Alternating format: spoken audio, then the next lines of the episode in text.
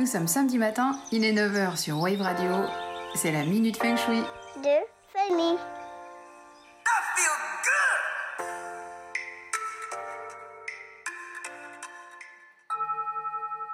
Je ne sais pas si vous connaissez les petits bouquins Où est Charlie dans lesquels un petit personnage est caché dans un paysage et qu'il faut retrouver. Bien en matière de cinéma ou de la pub, ou de la télé d'ailleurs, le feng shui c'est pareil. On en égrène un peu partout, mais il faut le chercher pour le trouver. Et pourtant, la philosophie feng shui, aussi bien que ses techniques et autres principes, sont des ingrédients qui font recette dans l'industrie de la télé et du cinéma. En tant que sujet, autant dire qu'il n'est pas souvent abordé. On connaît le film éponyme Feng Shui, un film sud-coréen sorti en 2012, inspiré du roman de l'écrivaine Fang Fang, qui relate l'histoire d'une famille qui déménage dans un lieu qui ne répond pas aux critères du Feng Shui. En conséquence, la famille s'y sent très mal. Là, le Feng Shui est au cœur du poulet. Mais c'est rare. En revanche, le feng shui en tant qu'outil et technique est très utilisé. Et c'est normal, parce qu'après tout, un des aspects ludiques du feng shui est la mise en scène d'un lieu pour y vivre ou travailler quotidiennement ou pour un événement exceptionnel. Cinéma et télévision s'inspirent en permanence de ces règles pour harmoniser les prises de vue des décors d'intérieur et d'extérieur et rendre les plans séquences agréables aux spectateurs, le but étant qu'ils se sentent comme chez lui. Ainsi, il y a de nombreux films où le feng shui est saupoudré ici et là, donc dans un décor, dans des symboles, des messages, à travers une musique, des couleurs, et il est là pour magnifier le tout. Il apparaît parfois en deuxième niveau de lecture. C'est le cas du film Tigre et Dragon, sorti en 2000, où là le feng shui est partout, dans le décor, mais aussi dans le filigrane de l'histoire. Tiré d'un livre, c'est l'histoire d'un virtuose des arts martiaux et de son sabre légendaire appelé Destiné, qui suscite bien des convoitises et occasionne bien des rebondissements dans l'histoire. Un tigre, un dragon, les profanes peuvent y voir une simple référence au folklore chinois, alors que les initiés y reconnaîtront les deux animaux symboliques en feng shui, le tigre, élément yin, et le dragon, l'élément yang. Là, rien que dans le titre, on a le grand tout, la dualité de l'univers. Un message universel, fédérateur, qui s'articule autour d'antagonismes qui ne seraient rien l'un sans l'autre. Et d'ailleurs, c'est un peu la même chose dans Star Wars.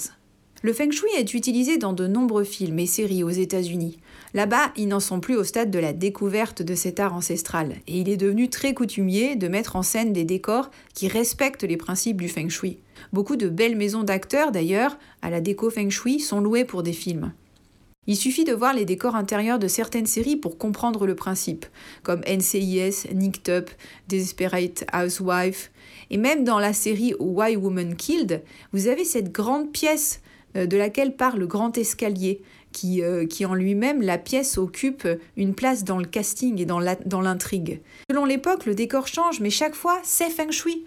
Les costumes sont hyper chiadés, il y a une harmonie de couleurs permanente. Alors pourquoi on y recourt autant?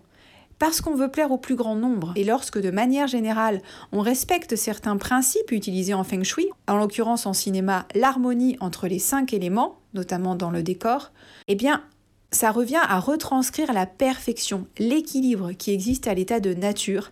Et inconsciemment, nous, téléspectateurs, ça nous parle, ça nous fait du bien, ça nous inspire et ça nous plaît. Regardez le succès d'Avatar. Grâce au jeu de lumière, des costumes, des paysages, d'agencement du mobilier dans une pièce factice, on crée une atmosphère qui nous transporte et ça conditionne nos réactions, nos émotions. Finalement, c'est un peu une mise en abîme de la façon dont un environnement peut nous influencer. Des formes rondes, des couleurs chaudes, des beaux paysages vont adoucir un lieu, donner envie de s'y rendre ou de s'y prélasser. Par exemple, dans le Grand Hôtel Budapest, sorti en 2014, c'est dans un ancien grand magasin que l'on a fait le décor intérieur et tout a été pensé pour générer un bon feng shui. On a privilégié un certain type de lumière indirecte, la circulation de l'énergie entre des espaces feutrés qui appellent à la sérénité et au calme des grands palaces. Au contraire, des formes anguleuses, saillantes dans un décor vont renforcer l'aspect un peu euh, agressif, guerrier, froid, inquiétant. Parfois, ce sont même les cinq éléments eux-mêmes qui servent de base à un scénario, comme l'a fait Besson avec le cinquième élément.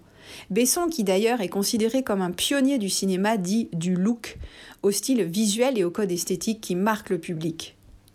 Sans traverser l'Atlantique, on a aussi en France recours au feng shui dans certaines émissions. Ne serait-ce que celle de Stéphane Plaza où il est question de homestaging, petite pirouette dialectique qui permet de parler de, bien-être, de bonnes vibrations et d'énergie sans parler du feng shui. Pourtant, à bien y regarder, homestaging signifie mise en scène du lieu. L'émission En aparté sur Canal offre aussi un super studio feng shui, avec ses fauteuils aux bords arrondis, la table basse octogonale, autour de laquelle le chi circule parfaitement, la présence de ce mélange de bois, de béton, de feu qui apporte de la chaleur. Souvent, si vous les écoutez à la fin, les invités disent combien ils se sentent bien et qu'ils ne veulent pas partir. Le feng shui s'invite partout parce qu'il est une des clés du succès, même dans la pub. Que ce soit dans celle d'IKEA ou de Leroy Merlin, tout est fait pour que ça donne envie. Alors est-ce un hasard si le siège du groupe possédant le roi Merlin a fait appel à un maître feng shui Ou qu'IKEA a boosté ses ventes depuis quelques années en y ayant recours aussi? Allez savoir. Ça tient parfois du subliminal.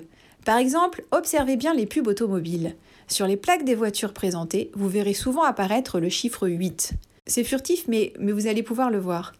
Or, le chiffre 8 en feng shui, c'est l'infini vertical, c'est l'abondance et la chance, la prospérité. Alors on peut se demander si ce chiffre est choisi par hasard ou pas.